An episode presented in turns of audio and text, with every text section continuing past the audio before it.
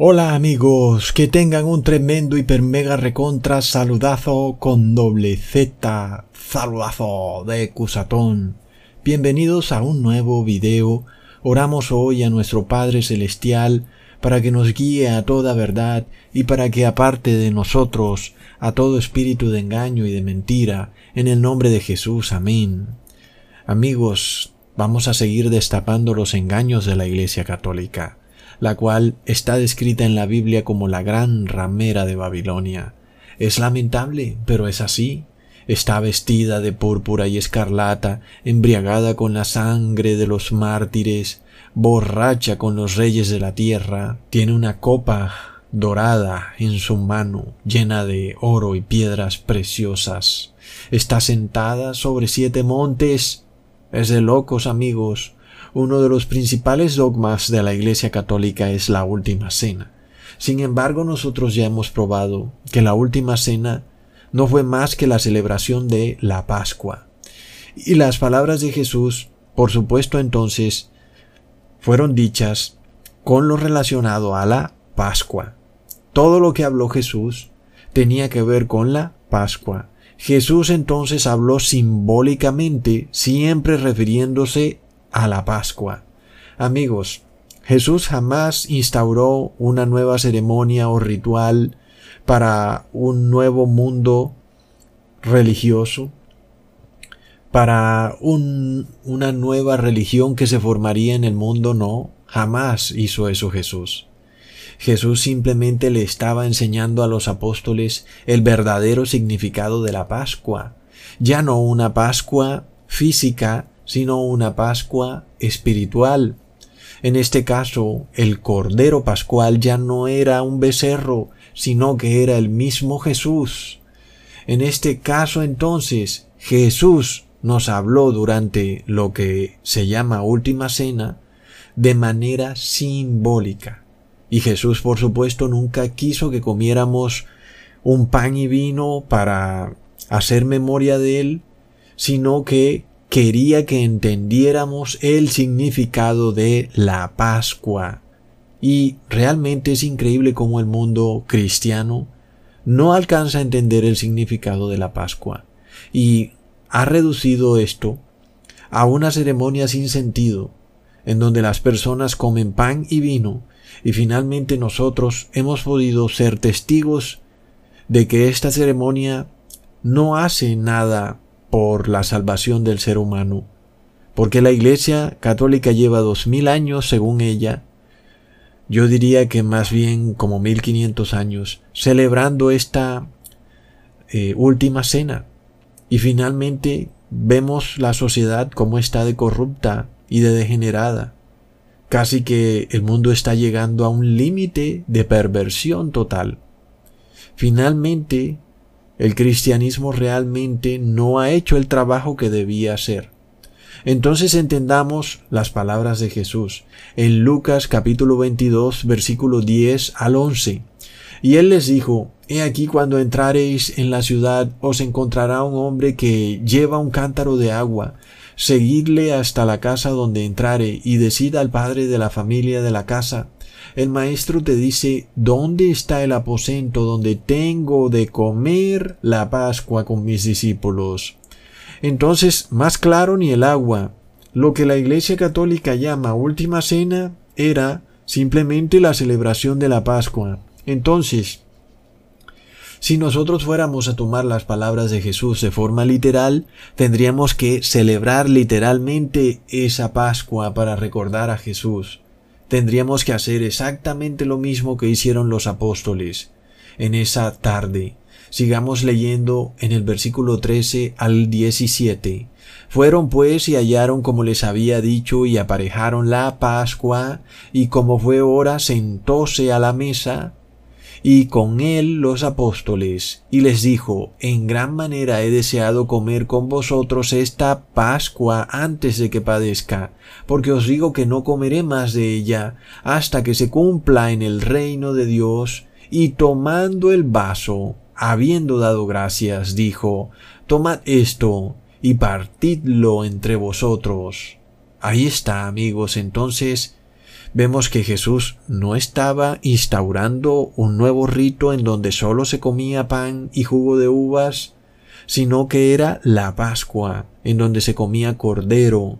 Por tal motivo, si fuéramos a tomar las palabras de Jesús literalmente, tendríamos que celebrar la fiesta de la Pascua literalmente, es decir, tomar el cordero, sacrificarlo y en exactamente el día en donde caería la fiesta de la Pascua. Esa sería la celebración verdadera de lo que supuestamente fue la última cena como rito religioso, que fue en realidad la Pascua, no una cena de pan y vino.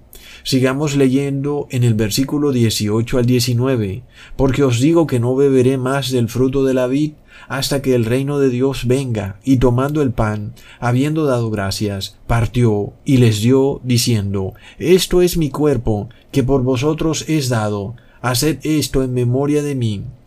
Entonces hay dos caminos con todo lo que ocurre en lo que se conoce como última cena, o lo tomamos de forma simbólica o lo tomamos de forma literal. Ya vimos que de forma literal no podemos tomarlo porque tendríamos que sacrificar un becerro. ¿Y para qué vamos a sacrificar un becerro si ya Jesús se sacrificó por nosotros? Entonces, si lo tomamos de manera simbólica, tenemos que entender a qué se refiere Jesús cuando declara, Haced esto en memoria de mí. Porque muchos dicen, ahí está Ecusatón, Jesús está dando un mandato para que celebremos esta última cena y hagamos memoria de Jesús, para que celebremos ese sacrificio que Él hizo. Es el mandato Ecusatón, y no podemos decir que no, porque Jesús dijo, haced esto en memoria de mí. Entonces, ese pequeño versículo, esas pequeñas palabritas, son el caballo de batalla de la Iglesia Católica, con el cual tiene engañado a medio mundo con su gran ritual de la última cena, en donde las personas comen pan, pero recordemos que solo el sacerdote se bebe el vino. Esta vez da la casualidad que ni siquiera es jugo de uva, sino que ahora sería vino fermentado, recontra plop. Entonces, en este video vamos a descifrar qué quiso decir Jesús cuando dijo, haced esto en memoria de mí, porque por supuesto, si no vamos a sacrificar ningún cordero, porque Jesús dijo hacer esto en memoria de mí, Ahora amigos, para entender esto debemos remitirnos entonces a la fiesta de la Pascua para entender su significado, sobre todo para el pueblo judío, porque ahora Jesús, cuando Él se sacrifica como Cordero Pascual, ese significado de la Pascua se amplía al mundo entero para quien quiera asumirlo o interiorizarlo. Entonces, la primera vez que el pueblo judío celebró la Pascua en grupo fue cuando estaba en Egipto, cuando estaban esclavizados bajo el yugo horrendo del faraón. Algo como que similar a lo que ocurre hoy en día, ¿verdad? Donde todos estamos siendo esclavizados a créditos a 30 años, pero además se nos trata ahora como de prohibir que inclusive podamos trabajar para pagar dichos créditos porque supuestamente no tenemos el elixir mágico que nos permitiría tener el tal pase verde recontra plop, es decir, que nos esclavizan a créditos vitalicios y luego no nos quieren dejar trabajar para pagar los créditos. Es de locos, amigos. Entonces es una esclavitud horrenda, y es la misma esclavitud que vivía el pueblo de Israel cuando estaba en Egipto, el cual quería trabajar, pero Faraón hacía todo para que su trabajo fuera casi que imposible, e inclusive mandaban al pueblo de Israel a buscar cosas que estaban muy lejos, para que cuando llegara para poder hacer los ladrillos, entonces ya no podían porque estaban cansados. Entonces ahí es cuando Jesús entra con esta ceremonia de la Pascua, que significa finalmente la liberación ya no sólo de la esclavitud de un gobierno tiránico terrenal, sino de la liberación de la tiranía del pecado y sobre todo la tiranía del demonio que tiene esclavizado a los seres humanos a la muerte, por lo cual tenemos que empezar a remontarnos y devolvernos a la época en que el pueblo de Israel estaba esclavo en Egipto, porque fue ahí cuando se instituye de manera nacional esta celebración de la Pascua. Leamos en Éxodos capítulo 12 versículo 3. Hablad a toda la congregación de Israel diciendo, en el 10 de este mes tómese cada uno un cordero por las familias de los padres, un cordero por familia. Leemos el versículo 6 al 8. Y habéis de guardarlo hasta el día 14 de este mes, y lo inmolará toda la congregación del pueblo de Israel entre las dos tardes, y tomarán de la sangre, y pondrán en los dos postes y en el dintel de las casas en que lo han de comer, y aquella noche comerán la carne asada al fuego, y panes sin levadura, con hierbas amargas lo comerán. Entonces, ¿qué estaba dispuesto para que el pueblo judío se salvara de algo horrendo que estaba por caer en Egipto, que era la muerte de los primogénitos, la décima plaga, era participar de la fiesta de la Pascua.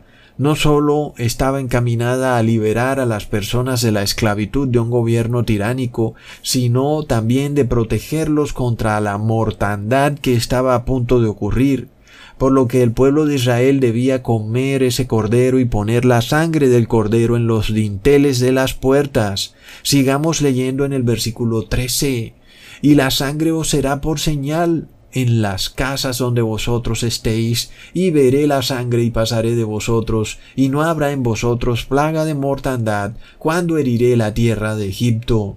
Entonces, amigos, así como ocurrió en ese Egipto antiguo para el pueblo de Israel, también ocurrió en Jerusalén, cuando el pueblo ahora celebraba la Pascua para no sólo liberarse de la esclavitud de el gobierno tiránico de unos líderes religiosos llamados fariseos, sino también para ser protegidos de la terrible mortandad que estaba por caer sobre la ciudad de Jerusalén.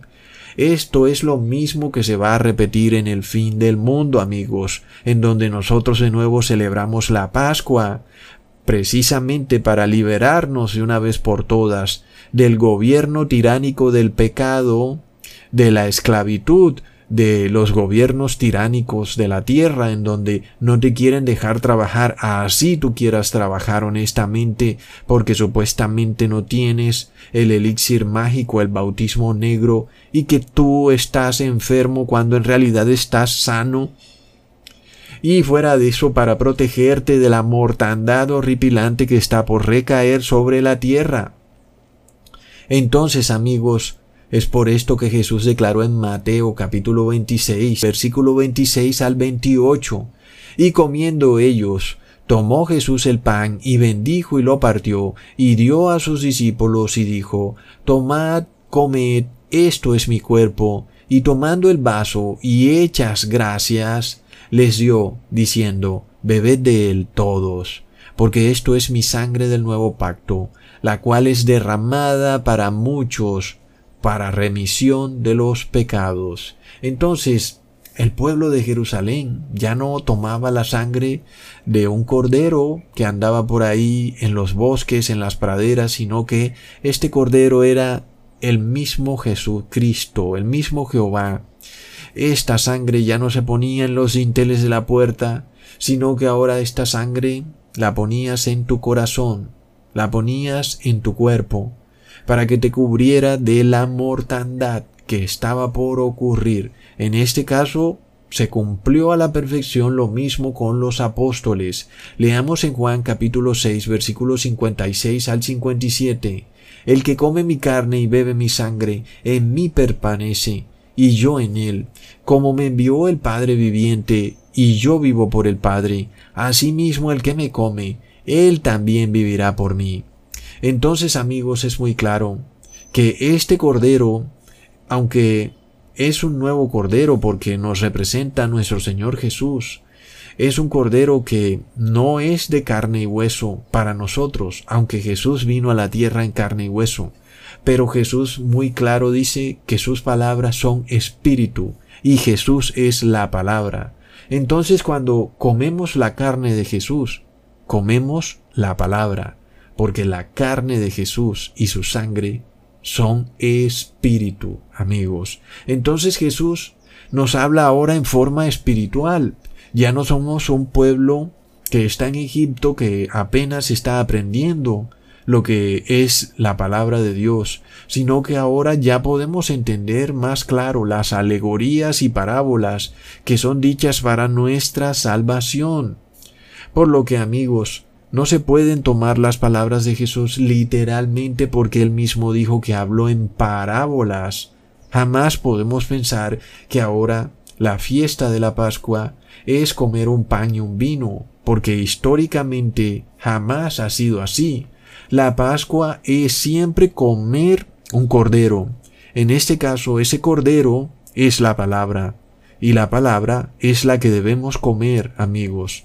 Entonces, cuando los once apóstoles celebraron con Jesús esta última cena, ellos estaban recibiendo la palabra, estaban arrepintiéndose de los pecados y por tanto estaban siendo liberados de la tiranía de este gobierno de los fariseos y también estaban quedando protegidos contra la terrible mortandad que estaba por recaer sobre Jerusalén, amigos. Por lo que entendamos algo, jamás nosotros volvimos a ver a los apóstoles matando a un cordero para celebrar la Pascua. Ellos entendieron desde el momento en que Jesús es sacrificado y resucita que Jesús es ese cordero y que ya no necesitamos entonces un cordero como un animal porque tenemos un mejor cordero en el cielo, el mismo Señor Jesús, amigos. Sigamos leyendo en el versículo 14 de Éxodos 12. Y este día os ha de ser en memoria, y habéis de celebrarlo como solemne a Jehová durante vuestras generaciones, por estatuto perpetuo lo celebraréis. Entonces, ¿qué es lo que dice Jehová para instaurar la fiesta de la Pascua? Que ese día había de ser en memoria, amigos. Y son las mismas palabras que Jesucristo le dijo a los apóstoles, haced esto en memoria de mí. ¿Qué quería decir Jesús? Que Él era ese mismo Dios, Jehová, que les habló en Egipto diciéndoles, tomen un cordero y coman su carne y pongan su sangre en el dintel. Y ellos, los apóstoles, ahora estaban sentados frente a frente con ese mismo Dios Jehová que los había sacado de Egipto, amigos. Entonces, qué increíble, amigos, cómo esto se convierte en una historia que realmente nadie se la puede inventar, ningún ser humano porque Jesús les estaba diciendo a los apóstoles que el Dios Todopoderoso se iba a sacrificar por los pecados del mundo y que ahora esa sangre sería la que los protegería de la mortandad que estaba por venir. Leamos en el versículo 13 y la sangre os será por señal en las casas donde vosotros estéis, y veré la sangre, y pasaré de vosotros, y no habrá en vosotros plaga de mortandad cuando heriré la tierra de Egipto. ¡Wow, amigos! Ahora es la sangre de Jesús, nuestro Cordero Pascual, la cual será por señal. No sólo fue por señal a los que vivieron en Jerusalén, sino en todas las eras hasta nuestros días, amigos. Recordemos que en la ciudad de Jerusalén hubo uno de los holocaustos más horrendos ocurridos en la historia del mundo, donde la ciudad fue sitiada por el emperador Tito con una gran legión de soldados romanos y entonces un millón de personas murieron a espada o de hambre o de enfermedad en esa ciudad. Imagínate amigos, un millón de personas. Entonces, mientras tanto, los que estuvieron cubiertos con la sangre del cordero, que debía ser por señal, amigos, ya no un animal, ya no un becerro, sino ahora el mismo Jesucristo, el mismo Jehová, esos se salvaron, amigos y se repitió perfectamente la historia de Egipto entonces. Luego esta misma historia se repetirá en el fin de los tiempos, no lo dudemos amigos. Entonces los que están ahora cubiertos con la sangre de Cristo, estos se van a salvar de la mortandad. Y los que están buscando otra sangre, otro elixir mágico que los salve, esos se perderán para siempre. Recontra plop. Entonces lo que Jesús quiso decir con haced esto en memoria de mí es que todos debemos buscar a Jesús porque su sangre es la señal que nos salva, que nos da la vida eterna. Eso, amigos, es lo que quiso decir Jesús cuando dijo hacer esto en memoria de mí. No a que comiéramos y bebiéramos una comida, un pan o un jugo, sino que comiéramos la palabra de Jesús, que recordáramos que Él es ese Cordero Pascual que sacó al pueblo de Israel de Egipto y que gracias a su sangre protectora la mortandad que vino a Egipto no tocó a ninguno del pueblo de Israel, amigos, y lo mismo se repitió en la mortandad que hubo en Jerusalén. Entonces, la verdadera última cena es vivir y actuar como Jesús. Y, amigos, ya vemos que esta tergiversación de la Iglesia Católica no tiene ningún sentido histórico ni bíblico, en donde a ti se te dice que tienes que celebrar el sacrificio de Jesús comiendo pan y vino, pero que puedes actuar como un demonio violando la ley de Dios. Entonces, amigos, vemos que esto no tiene contexto bíblico ni histórico de acuerdo con la Biblia, por supuesto.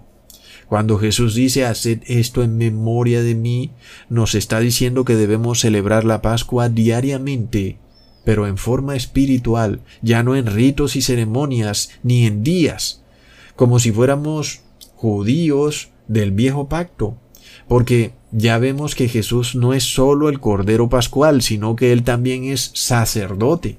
Por tal motivo, hacemos mal si tenemos otro sacerdote sea rabino o sacerdote o inclusive alguien que te haga algún rito o ceremonia. Porque claro, pueden haber pastores, pero hago referencia a un líder religioso que te dice que tienes que hacer tal rito religioso. Eso está muy mal, porque nosotros tenemos un sacerdote en el cielo, y él es el que puede desarrollar la salvación del ser humano. Nosotros no tenemos más sino que pedirle que nos salve, que nos cubra con su sangre protectora. Jesús es ese sacerdote. Él es quien perdona los pecados. Él es nuestro Cordero Pascual. Tenemos que tomar su sangre y untárnoslas en todo nuestro cuerpo y nuestro espíritu. Luego entendamos también Amigos, otro de los grandes engaños de la Iglesia Católica, cuando usurpó las palabras de Jesús, el cual dijo, A ti te daré las llaves de los cielos, en Mateo capítulo 16, versículo 19. Luego, la Iglesia Católica a través de los papas de Roma dicen que fue a Pedro el que Jesús le hablaba y le daba las llaves de los cielos. Y es lo que también vamos a mirar. Si en verdad Jesús le dio las llaves de los cielos a Pedro o a quién se las dio.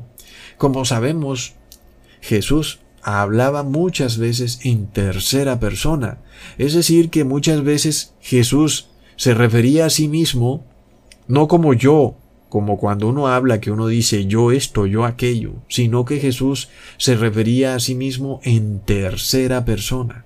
Leamos en Mateo capítulo 16 versículo 13. Y viniendo Jesús a la región de Cesarea de Filipo, preguntó a sus discípulos diciendo, ¿quién dicen los hombres que es el Hijo del Hombre?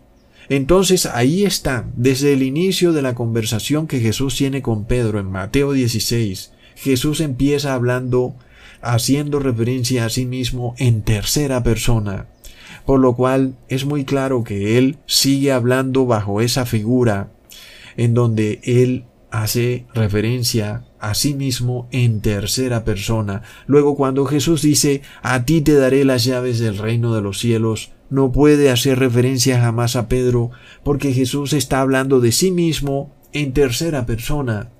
De nuevo, probemos esto, porque alguien podrá decir, oh, no, eso no es así, Ecusatón. Mm, entonces vamos a mirar verdaderamente a quién le dieron las llaves para comprobar de que Jesús sí estaba hablando en tercera persona, a pesar de que desde el inicio de la conversación vemos que él estaba hablando en tercera persona. Pero leamos en Isaías capítulo 22 versículo 20 al 22. Y será que en aquel día llamaré a mi esclavo Eliasim, hijo de Hilcías, y lo vestiré de tus vestiduras y le fortaleceré con tu talabarte, y entregaré en sus manos tu potestad, y será padre al morador de Jerusalén y a la casa de Judá, y pondré la llave de la casa de David sobre su hombro, y abrirá, y nadie cerrará, y cerrará, y nadie abrirá. Amigos, más claro no puede ser. Amigos, y esta es la profecía que se nos muestra en Isaías capítulo 22, donde el que reinaría en Jerusalén, en la casa de David, tendría las llaves del cielo.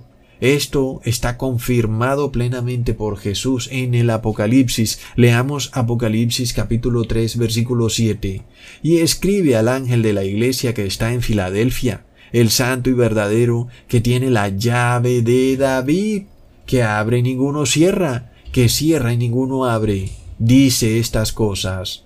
Entonces confirmamos sin lugar a dudas de que Jesús sí estaba hablando en tercera persona, porque es claro que Él es el que tiene las llaves de David, amigos, y por supuesto que no le estaba hablando a Pedro, porque Jesús, cuando hablaba, era el Padre el que estaba hablándole a su Hijo. O sea, el Padre le estaba diciendo a Jesús, a ti te daré las llaves de la casa de David. ¿Y cuál, amigos, es la casa de David? Es la Jerusalén celestial. Entonces, ya vemos hasta dónde llega la Iglesia Católica para tergiversar la Biblia y aprovecharse de las personas que no estudian la Biblia para entonces introducir un concepto totalmente falso, en donde Jesús le estaría entregando las llaves del cielo a Pedro y que luego el Papa, por ser supuestamente descendiente o sucesor de Pedro, porque él lo dice además, porque tampoco aparece en la Biblia que el Papa sea sucesor de Pedro, entonces, según eso, el Papa tendría que tener las llaves del cielo, y quien no obedezca al Papa entonces se quedaría por fuera de la salvación. Esto no aparece en la Biblia por ningún lado. Antes vemos que el único que tiene las llaves del cielo y de la santa ciudad es Jesús. Él es el único que nos puede abrir la puerta. Ahora, nosotros no necesitamos revelación adicional para saber cómo Jesús abrirá esa puerta o quién se quedará afuera de esa santa ciudad y no podrá entrar porque la puerta está cerrada, porque el camino ya fue trazado por Jesús. Y este es el camino Debes arrepentirte y dejar de pecar, debes tener fe, debes guardar la ley de Dios, y entonces la puerta de la santa ciudad estará abierta para ti.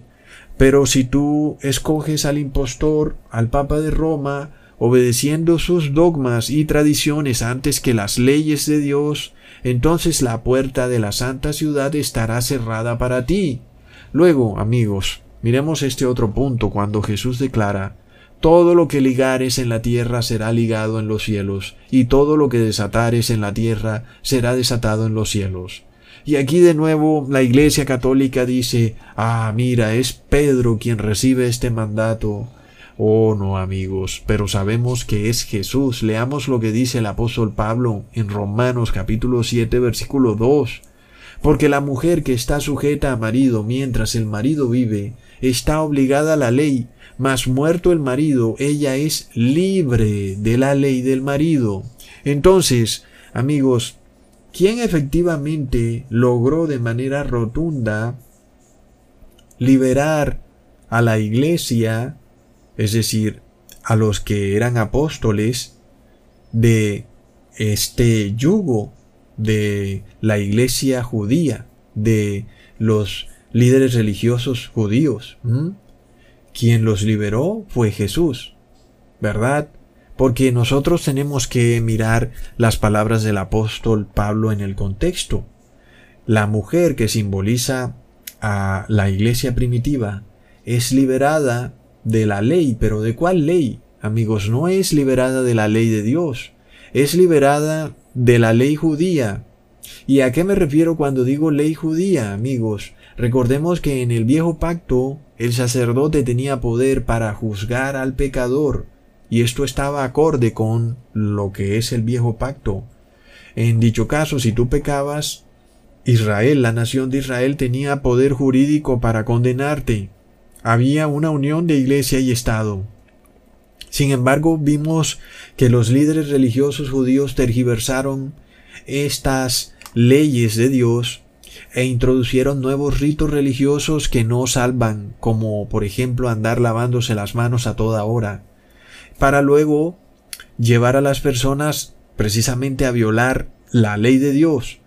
Entonces, como ya hemos visto, en el viejo pacto del pueblo de Israel, este pueblo estaba sometido a dos leyes. Por un lado, las leyes de Dios, y por otro, las leyes de la nación de Israel en donde habían unos jueces y líderes religiosos. Luego, si tú violabas alguna ley de Dios, ellos tenían poder para condenarte y eso estaba acorde con el viejo pacto. Eso fue lo que Jesús desató, pues fue Él quien lo instituyó. Recordemos en este caso que, sin embargo, la ley de Dios permanece eterna, pero esa capacidad que tenían los jueces de Israel para juzgar al pecador, esa quedó desatada. Entonces, el pueblo de Israel, o la iglesia primitiva, no estaba ya atada o ligada al yugo de los líderes religiosos de Israel, porque aquel que había hecho ese viejo pacto es el mismo que ahora lo había desatado. Entonces, amigos, ya la iglesia primitiva estaba con un nuevo marido, es decir, con Jesucristo resucitado. Entonces ya no estaba ligada a ese viejo pacto, a esos líderes religiosos que eran corruptos. Ahora la iglesia estaba ligada a Jesucristo como un nuevo y mejor sacerdote. Entonces, amigos, la pregunta es clara.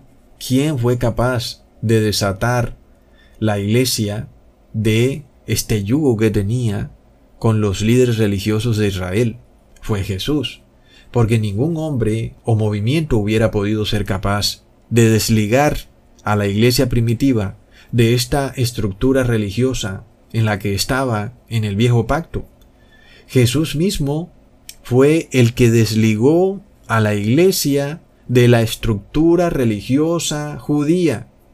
Es de lo más increíble y lo más curioso es que luego la iglesia primitiva, después de ser libre del yugo de los líderes religiosos, fue y se unió con el imperio romano en el concilio de Nicea en el año 325 después de Cristo, y de nuevo se estableció una nueva estructura de líderes religiosos que buscaban esclavizar o someter a la iglesia a un yugo, esta vez ahora con una especie de nuevos ritos y ceremonias paganas que se mezclaban con el cristianismo, dándole un manto de cristiandad, pero que eran en realidad paganas, lo que ahora conocemos como ritos de la Iglesia Católica, en donde, amigos, ahora la Iglesia primitiva se ligó o se ató ella misma a unos ritos y ceremonias nuevos que jamás se habían hecho en la Biblia por ningún lado aparecen.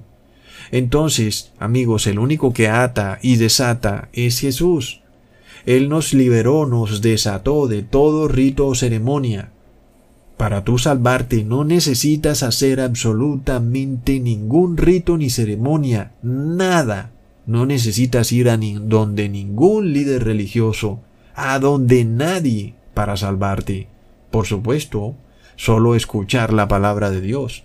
Entonces, ni siquiera la ceremonia del bautismo es necesaria en donde tú tengas que lanzarte a una piscina.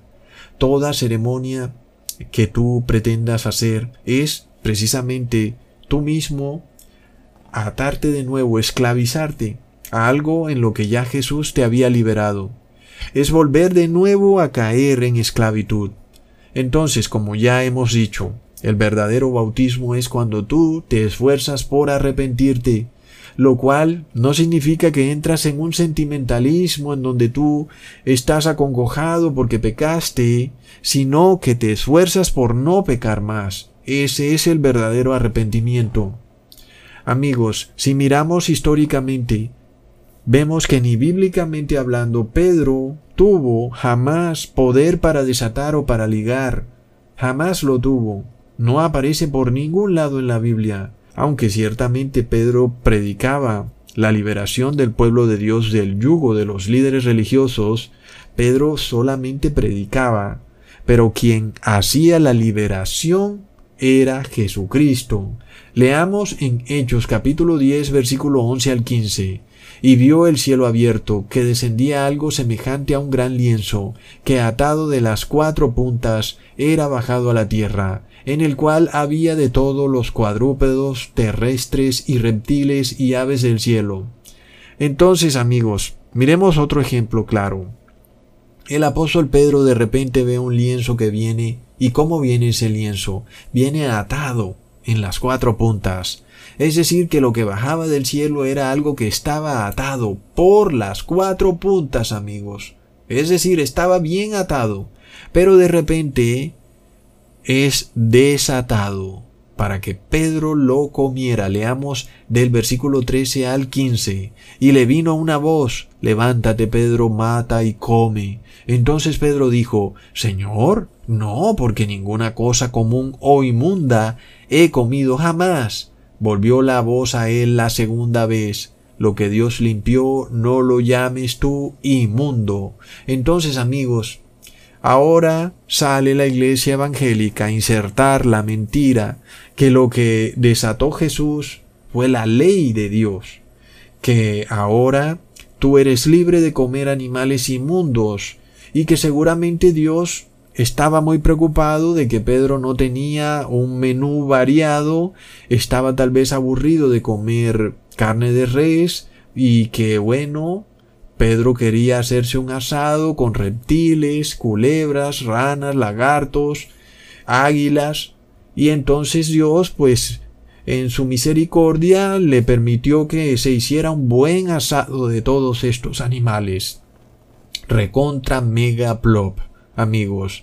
Ya entendemos que lo que Jesús desató fue la ley que juzgaba a los seres humanos, la que los condenaba por el pecado. Esa fue la ley que fue desatada, es decir, el poder que tenía el pueblo de Israel para condenar a una persona después de pecar, porque por supuesto, la ley que dice que la paga por el pecado es la muerte está vigente, pero lo que no está vigente es que ningún ser humano, como ocurría con la nación de Israel, tiene poder de decretar la pena de muerte sobre ti, aun y cuando tú hayas pecado.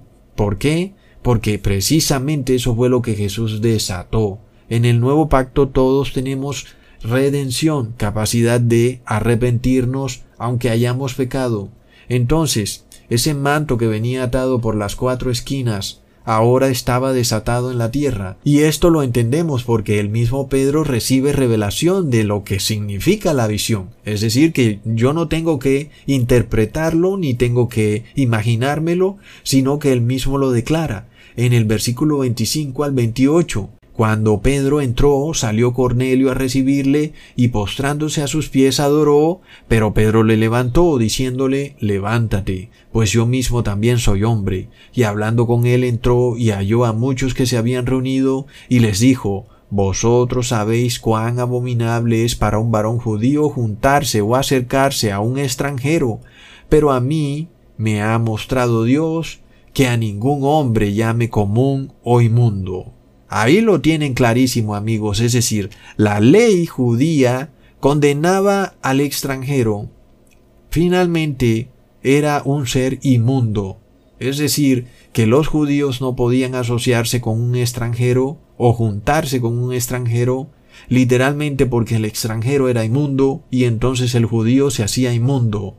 Ahí vemos entonces una condena clarísima hacia el ser humano, pero con Jesús ahora ese ser humano se puede arrepentir. Entonces, ¿cómo es que ese ser humano es inmundo si él se arrepiente?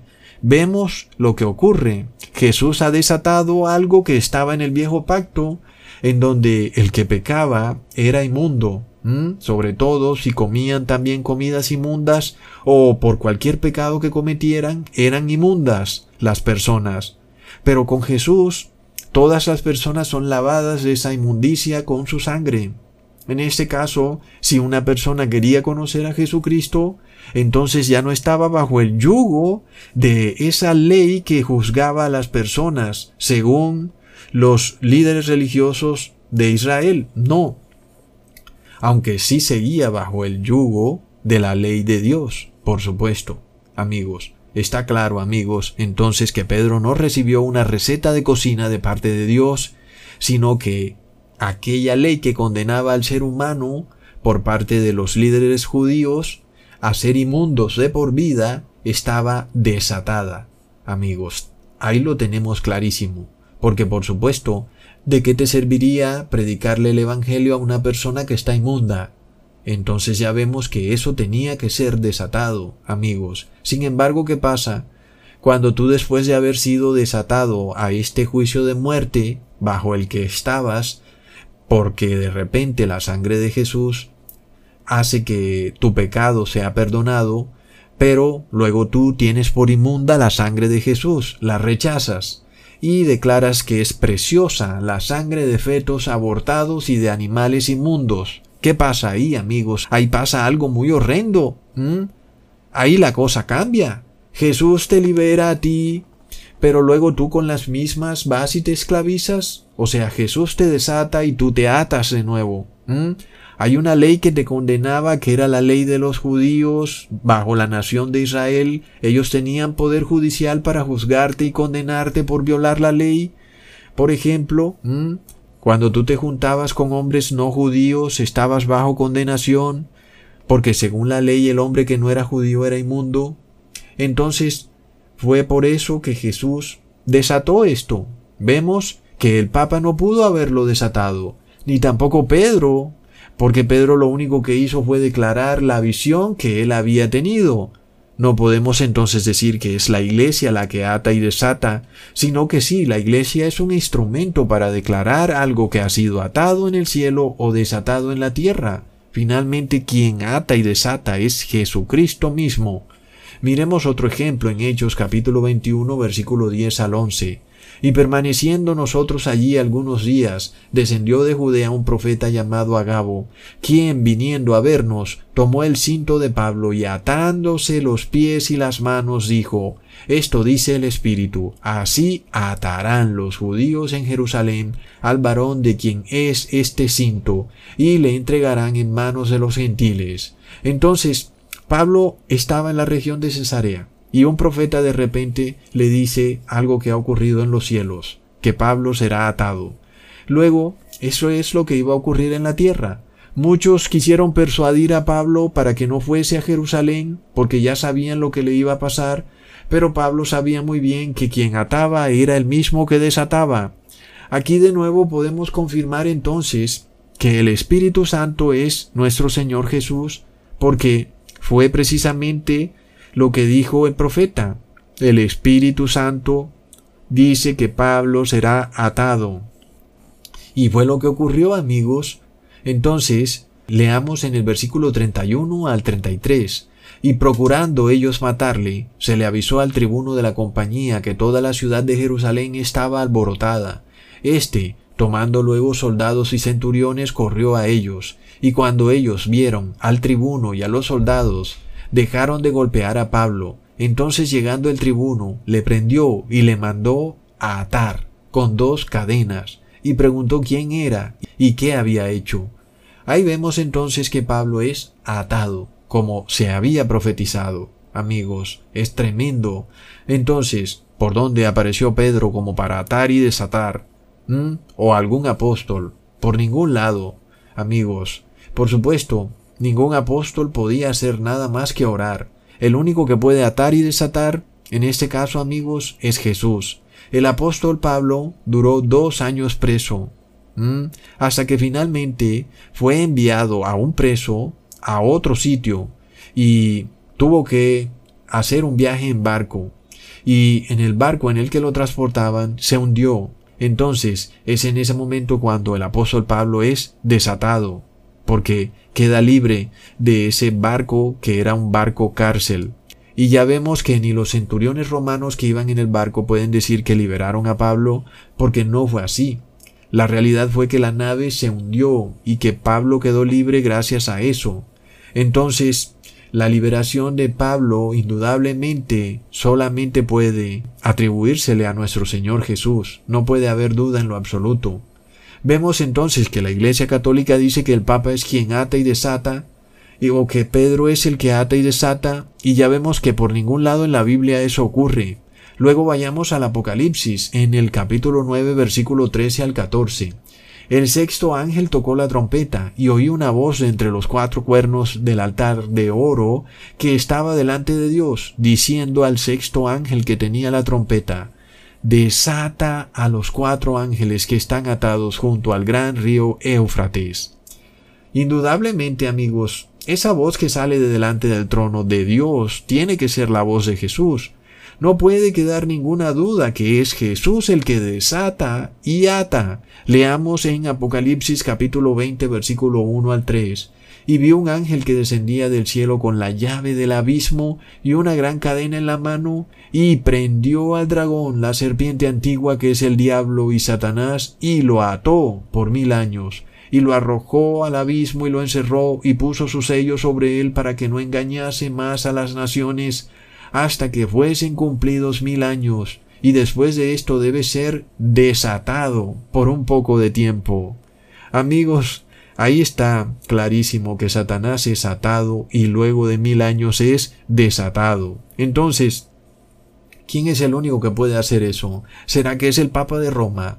La Biblia nos dice claramente que ningún ser humano es capaz de hacer eso. Ahora, se nos habla perfectamente de un ángel, el que ató y desató a Satanás. Entendemos ya que según lo estudiado, ese ángel indudablemente tiene que ser Jesús, porque ningún otro ser sea en los cielos o en la tierra, tiene poder para desatar o para atar en la tierra o en el cielo. Nadie puede, ni Pedro, ni el Papa, ni los ángeles, ni nadie, solo Jesús puede. Y esto es otra prueba del por qué tenemos que entender que en la Biblia Miguel, que se refiere a un arcángel, es el mismo Jesús, porque ahora en este caso ya ni siquiera se habla de arcángel, sino que se habla de un ángel, y esto no quiere decir en lo absoluto que le estamos quitando la divinidad a Jesús. Al contrario, si toleraremos la idea de que hay un ángel en el cielo con poder para atar y desatar, entonces tendríamos que aceptar que ese ángel es superior a Jesús, porque no tuvo que sufrir la muerte del madero para obtener ese poder, mientras que Jesús sí tuvo que venir y sacrificarse a sí mismo aquí en la tierra para obtener ese poder. Entonces, literalmente, nosotros, por supuestamente defender a Jesús y no permitir que se diga que es un ángel, entonces lo que en realidad estaríamos haciendo es quitarle la gloria a Jesús, porque el único ser capaz de atar y desatar en los cielos y en la tierra es Jesucristo. No hay otro poder, amigos, y menos el Papa de Roma, como muchos católicos dicen, idolatrando al ser humano, y también los gobernantes que tristemente asociados a la masonería católica declaran todas estas cosas en donde sería el Papa de Roma el que puede atar y desatar. Amigos, por lo que confirmamos sin lugar a dudas de que también el único que ata y desata es Jesucristo. Ahora, por supuesto que el mensaje es entregado a través de la Iglesia. En este caso, nosotros hemos dado un mensaje de liberación, es decir, desatando, diciéndoles a todos que no tienen por qué estar atados a ritos y ceremonias, porque eso no te salva, ni siquiera la ceremonia del bautismo. Lo único que te va a salvar es arrepentirte y dejar de pecar. Entonces, nosotros predicamos el mensaje en el cual también ocurre que si tú no quieres arrepentirte, luego vas a ser atado para siempre recibiendo el 666 o el nombre de la bestia o la marca de la bestia. Amigos, la iglesia no tiene por qué inventar nada de esto porque ya Jesús lo dejó muy claro en la Biblia. Entonces, la iglesia lo único que está haciendo es transmitir un mensaje, el mensaje en donde se te invita a que te desates de lo mundano y te ates a Cristo, amigos. Pero hay un problema. hay unas iglesias cristianas falsas que quieren desatarte de Cristo y atarte al 666 o a la marca de la bestia, amigos. Es de locos. Entonces hay que prestarle atención a esto, que tiene mucho poder en el mundo espiritual. Cuando tú andas por ahí como desentendido del verdadero papel de la iglesia, entonces tú fácilmente serás atado al 666 o a la marca de la bestia, cuando tú no puedes reconocer a la verdadera iglesia, sino que tú andas por ahí despabilado, viviendo en un mundo de fantasías, amigos. También debemos entender que si tú estás en la verdadera iglesia, debes permanecer atado a la verdadera iglesia, en perfecta unión, porque si tú también te desatas de la verdadera iglesia, luego corres peligro de perderte. Amigos, ¿cuál es la verdadera iglesia? Es esta en la que estamos, la que guarda los mandamientos de Dios y tiene la fe de Jesús. Jesús nos ha atado a los mandamientos y a la ley, porque Él dice, el justo por la fe vivirá. Y a eso es a lo que tú estás atado. Si cumples eso, que se ha dicho, el justo por la fe vivirá, entonces estás liberado de la muerte. Pero si no guardas la ley, ni guardas los mandamientos de Dios, ni tienes fe, estás atado a la muerte, amigos. Ahora alguien dirá, bueno, Ecusatón, pero si es Jesús quien ata y desata, ¿para qué me esfuerzo si Él es el que decide finalmente? Entonces de nuevo, pongamos atención porque nosotros declaramos el justo vivirá por la fe. Tienes que tener fe de que has sido escogido por Jesús, porque andan locos por ahí diciendo que ya hay un pregrupo de preelegidos que son preexistentes y que ya están preescogidos, etc. Y que entonces, bueno, ¿para qué te esforzarías si ya hay un grupo de escogidos? ¿Mm? Nosotros tenemos que entender que Dios conoce el fin desde el principio, por supuesto. Eso no quiere decir que hayan personas preexistentes, preescogidas, preelegidas, sino que Dios sabe todo desde el principio. Sin embargo, Jesús no es un tirano, Él no te va a atar en contra de tu voluntad, como hacen los gobernantes de la tierra y los líderes religiosos tiránicos, ellos sí quieren atarte a sus falsos ritos y ceremonias para tenerte esclavizado y hacer de ti negocio. Así sea en contra de tu voluntad, ellos te quieren atar. Pero Jesús jamás va a actuar así. Jesús solamente te va a atar si tú estás de acuerdo, es decir, tienes que poner de tu parte. Jesús no te va a atar en contra de tu voluntad. Eso sería violación. Es precisamente lo que hacen los seres humanos. Llevar a una persona a hacer algo en contra de su voluntad es lo que estamos viendo con nuestros gobernantes y líderes religiosos, en donde te quieren introducir una jeringa en tu cuerpo en contra de tu voluntad. Quieren penetrarte, quieren inocularte. Es violación clarísima. Jesús jamás puede actuar de esa forma, amigos. Es el demonio, el dragón, el que actúa de esa forma. Pero Jesús, Él quiere atarte a Él, por supuesto, porque Él quiere que tengas vida eterna, pero no puede hacerlo si tú no estás 100% de acuerdo. En este caso, eres tú el que tienes que esforzarte entonces para que Jesús te ate. ¿Y cómo lo haces? Tienes que guardar la ley y tener fe, pero también tienes que permanecer en la iglesia. Tienes que estar unido con los hermanos de la iglesia. ¿Ok? Entonces, alguien dirá, oh, pero Ecusatón, pero ¿por qué la iglesia se llama Ecusatón Aridmon? ¿No podemos cambiarle el nombre tal vez? ¿Y por qué dices recontra mega plop? se requiere que nosotros pongamos de nuestra parte en tener fe porque hay cosas que no entendemos en el momento. Pero si tenemos fe, entonces entenderemos. Entonces quiere decir que estamos siendo atados por nuestro Señor Jesucristo. Así que yo te invito a que tengas fe y que no te apartes de la verdadera iglesia, no te desates y no andes por ahí tú solito, porque de repente estás liberado de la verdadera iglesia. Y luego finalmente, pues, no estás atado a Jesús. La iglesia está atada a Jesús y tú tienes que estar atado a la iglesia. Hasta pronto amigos.